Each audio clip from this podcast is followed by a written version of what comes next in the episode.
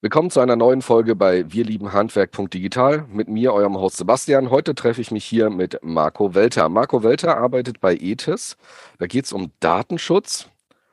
Und wir haben uns jetzt überlegt, äh, wie wir das Ganze aufteilen, damit das Ganze für euch nicht zu lang wird. Es werden in Folge nochmal sechs weitere Folgen zum Thema Datenschutz und IT-Sicherheit kommen. Wir werden euch erklären, was das ist, worum es da genau geht und wie wichtig das für deinen Handwerksbetrieb ist. Marco, vielen, vielen Dank, dass du dir hier die Zeit genommen hast. Und Sehr gerne. Erzähl uns doch mal ein, zwei Dinge zu der Firma ETIS und was im Endeffekt du da bei ETIS machst. Ja, ja, auch von mir äh, hallo und herzlich willkommen. Äh, vielen Dank, Sebastian, dass ich da sein darf. Ähm, die ETIS äh, ist eigentlich ein klassisches IT-Systemhaus. Das heißt, wir kümmern uns um IT-Systeme in, in Unternehmen aller Größenordnungen. Äh, wir haben auch den einen oder anderen Handwerker als Kunden ähm, und haben noch eine zweite Abteilung. Da geht es eben um das Thema Informationssicherheit und Datenschutz wo wir Unternehmen dann auch beraten, äh, was ist zu tun, wie ist es zu tun. Genau. Und in dem Zusammenhang ist dann auch eine Softwarelösung entstanden, ähm, die ja die Open Handwerk dann auch ihren Kunden entsprechend in ähnlicher Form anbieten will. Sehr gut. Ähm, IT-Sicherheit, Datenschutz, DSGVO, das sind ja alles Buzzwords für viele Menschen. Also man, man liest es überall. Ähm, irgendwie ist das immer ähm, Brief mit sieben Siegeln. Es ist, ja. scheint immer eigentlich wahnsinnig kompliziert zu sein und ähm, ja, wie soll man sagen, es ist halt einfach immer mit viel, viel Aufwand verbunden und keiner weiß so genau warum, wieso, weshalb. Aber auf der anderen Seite wissen wir, es gibt ja da äh, gesetzliche Regelungen zu, dass wir das sowieso machen müssen. Von daher mal die Situation, wie entwickelt sich ein, ein IT-Systemhaus von, ich betreue halt Menschen, ich sag mal, IT-Systemhaus ist jetzt für mich klassisch mal eine Telefonanlage, früher mal ein Rechner, einen Server dahinstellen, hin zu dem Thema ähm, Datenschutz, Sicherheit und solche Sachen. Also wie kommt man auf solche Sachen? ähm, dass man da halt ein eigenes Produkt draus macht. Ja, Genau, also genauso wie du das siehst, so ist es in echt auch. Das heißt, das klassische IT-Systemhaus kümmert sich eben um PCs und Server und den Betrieb von den ganzen Applikationen vor Ort, so dass man halt auch als, als Unternehmen eine Rechnung schreiben kann. Und ähm, ja, ich sag mal, der, das Schlagwort Informationssicherheit ist ja keine neue Erfindung. Ähm, auch in der Zeit, bevor es PCs gab, äh, hat ja jedes Unternehmen Informationen gehabt. Die hat man typischerweise auf Papier gehabt. Die lagen in irgendwelchen Ordnern und die Ordner standen in irgendwelchen Schränken. Jedes Unternehmen hat damals schon darauf geachtet, dass die Haustür nicht offen steht, dass keiner reinkommt, der nicht soll.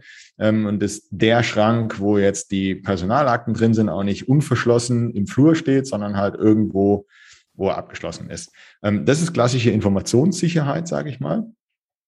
Und seitdem es dann PCs gibt, äh, werden die Ordner immer weniger und die Informationen digitaler Art immer mehr. So, wenn ich mich früher darum gekümmert habe, dass keiner in den Schrank kommt, muss ich mich heute darum kümmern, dass keiner in Anführungszeichen in die Daten kommt, die digital irgendwo sind.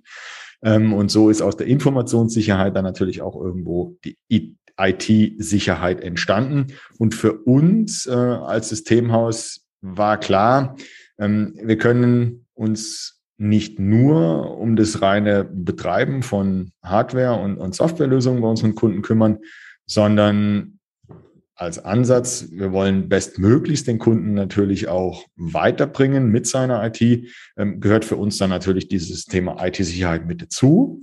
Ähm, und durch eine, sagen wir mal, glückliche Fügung kam halt eben eine, eine Person ins Unternehmen vor über zehn Jahren, äh, die halt Beratung in diesem Umfeld gemacht hat.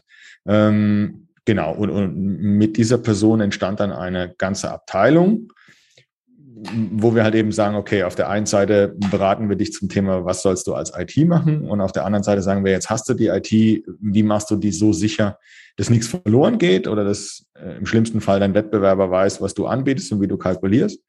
Äh, und wie das so ist, wenn man viele Kunden betreut und auch berät, ähm, dann ist so der klassische äh, Vorgang, man hat das irgendwo in Textverarbeitung und Tabellenkalkulationsdateien irgendwo alles abgelegt, die äh, Unübersichtlichkeit überwiegt irgendwann. Und es kam dann für uns, äh, wir haben noch eine Abteilung Softwareentwicklung, kam dann der Wunsch, dass man sagt, okay, wir brauchen eine Lösung, äh, wo man diese ganzen IT-Sicherheit und Datenschutzthemen dann auch an einer Stelle zentral verwalten kann. Und so entstand dann diese Software Edira, ja. Sehr schön. Dann jetzt mal zu dir als Person, lieber Marco. Dadurch, dass wir uns jetzt ja nochmal sechsmal treffen und uns mit den äh, Zuhörern und Zuschauern hier mit dem Thema Datenschutz und Sicherheit und all, was da noch dazugehört, nochmal richtig tief auslassen in kurzen kleinen Häppchen. Ähm, Marco, wie bist du denn jetzt zu dem Thema Datenschutz gekommen, dass du im Endeffekt jetzt seit äh, nunmehr, wie man äh, in den Social Media Kanälen wie LinkedIn lesen kann, zweieinhalb Jahre bist du jetzt circa bei Etis. Ähm, wie bist du denn da überhaupt hingekommen? Weil ich meine, ähm, Datenschutz, da muss man Spaß dran haben, muss man Bock drauf haben, gehe ich mal von aus, weil das ist ja nicht unbedingt wie äh, das Einfachste, äh, was es so gibt. Also das ist komplex, das verändert sich stetig, man muss sich ständig weiterbilden. Da muss man ja Bock drauf haben. Deswegen, wie bist du da hingekommen? Ja, ich bin nach meiner Bundeswehrzeit in die IT-Branche gerutscht, ähm, habe zu der Zeit, das war so um die Jahrtausendwende, auch sehr viel Technik gemacht ähm, und, und ja, ohne angeben zu wollen, so ein bisschen kannte ich mich dann auch mit der IT aus.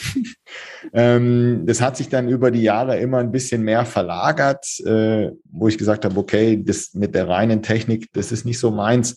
Ähm, ich gehe eher in die Richtung Marketing und Vertrieb. Und über einen, über die eine oder andere Station im Vertrieb bin ich dann irgendwann an eine Stelle des IT-Leiters gekommen in einem größeren Elektrobetrieb. Äh, die hatten damals über 120 Mitarbeiter und okay. eine relativ umfangreiche IT äh, auch dort. Und der Wunsch dieses Unternehmens äh, war es, dass man von einem externen Dienstleister, der das quasi ein paar Stunden in der Woche gemacht hat, hin zu einer Kontinuität kommt, äh, weil der Betrieb nicht so lief, wie man sich das damals von Geschäftsleitungsseiten her vorgestellt hat. Und wie sage ich, über eine glückliche Fügung äh, bin ich dann eben an diesen Job gekommen. Habe dann zwei Jahre lang diesen Job dort begleiten dürfen.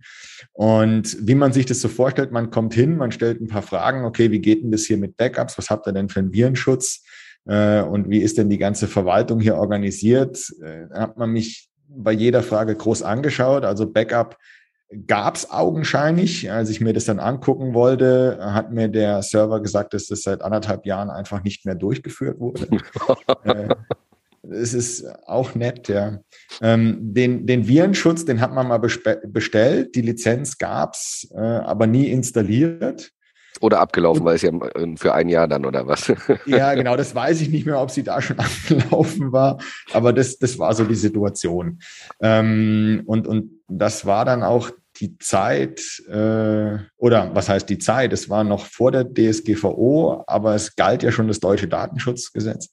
Und auch damals war es so, dass man ab zehn Mitarbeitern, die personenbezogene Daten verarbeiten, einen, einen internen oder externen Datenschutzbeauftragten brauchte. Und es war dann die Idee der Geschäftsleitung, okay, wenn, wenn jetzt der Marco Welter eh schon IT macht, dann kann er auch den Datenschutz machen, das ist perfekt. Hat mich dann quasi auf eine Schulung geschickt und ich war dann der interne Datenschutzbeauftragte und habe dann quasi äh, ohne das Wissen von heute die, die Bereiche IT-Sicherheit und Datenschutz in diesem Unternehmen nach vorne gebracht. Ähm, ja, und da kommt auch mein ja, inzwischen gefährliches Halbwissen aus diesen zwei Bereichen her. Ähm, und mit dem Einstieg vor dreieinhalb Jahren bei der ETIS äh, hier als Vertriebsleiter ähm, ist es natürlich so, dass auch dieser Bereich Informationssicherheit und Datenschutz natürlich zu meinem Vertriebsgebiet gehört, sage ich mal. Und ähm, das passt ganz gut, dass ich zumindestens ja, wie gesagt, mit einem Halbwissen weiß, um was es geht und da die ersten Beratungen eben auch machen kann.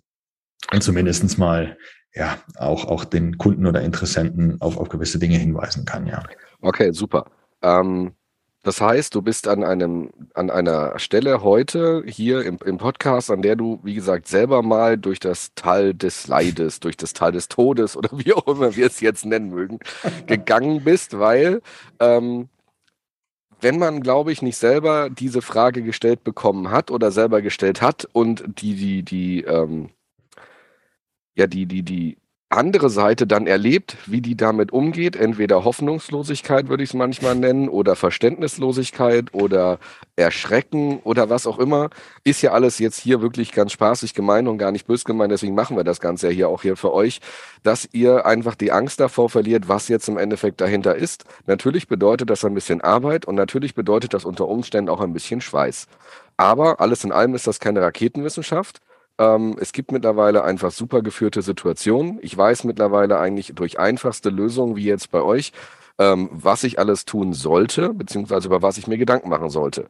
Mhm. Nur weil ich das nicht habe in dem Moment, Stand heute, heißt es das nicht, dass ich es nicht aufbauen soll und aufbauen muss. Das haben wir auch gerade geklärt, weil es ja gesetzliche Regelungen gibt. Und ich würde abschließend sagen, ist es halt auch eine Situation, wenn man es selber erlebt hat, ist es natürlich nochmal eine ganz andere Geschichte, dass man natürlich auch dort ähm, ein viel bisschen empathischer dem, gegen, dem Kunden gegenüber sein kann und sagen kann, hey, ich habe da selber erlebt, was deine Frage jetzt ist. Ähm, mach dir keine Sorgen, wir kriegen das gemeinsam hin. Und ich denke, das ist ja auch diese Hands-on-Mentalität, die das Handwerk generell ja auszeichnet durch ihren Job selber. Vielleicht noch nicht ganz so im Büro, und der Digitalisierung, da arbeiten wir ja hier gemeinsam dran.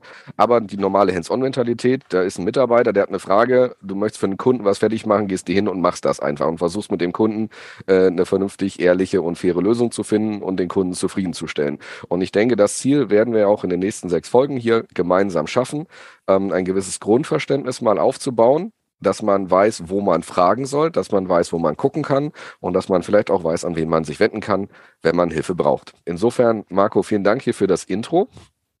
Und wir sehen uns dann in Folge 2. Ja, ich sage auch danke und bis bald.